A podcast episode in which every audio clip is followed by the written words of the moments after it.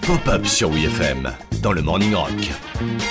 Avril 2022, la France vote pour un nouveau président et aucun artiste ne se montre vraiment à la hauteur de l'enjeu. Alors qu'au Royaume-Uni, en 1992, il y a deux zigotos qui ont pas fait les choses à moitié. Alors me montre ce duo capable de mettre en émoi toute une garnison de mes légionnaires. D'un côté, on a Bruce Dickinson, alors chanteur d'un des plus grands groupes de heavy metal du monde, Iron Maiden.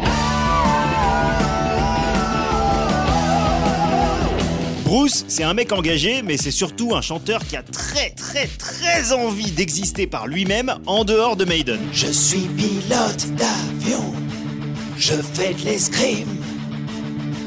J'écris des bouquins et j'adore faire la cuisine. On s'en bat les couilles, on s'en bat les couilles, on s'en bat les couilles.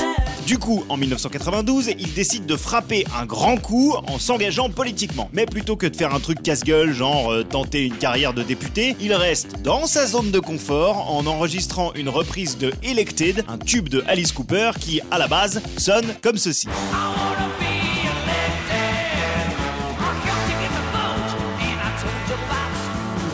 Dickinson qui reprend Alice Cooper, rien de bien méchant, mais c'est pour une œuvre de charité genre le Téléthon, c'est engagé mais pas trop, jusqu'ici tout va bien, et puis ça sonne quand même pas mal du tout.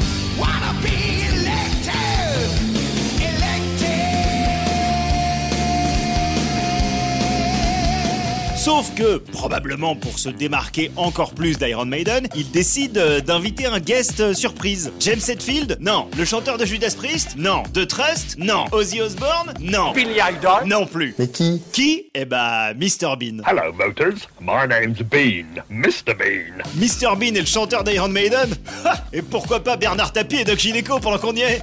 N'oublie jamais d'où tu viens. La rue, c'est mon terrain. Chacun sa part dans la bagarre. Bon,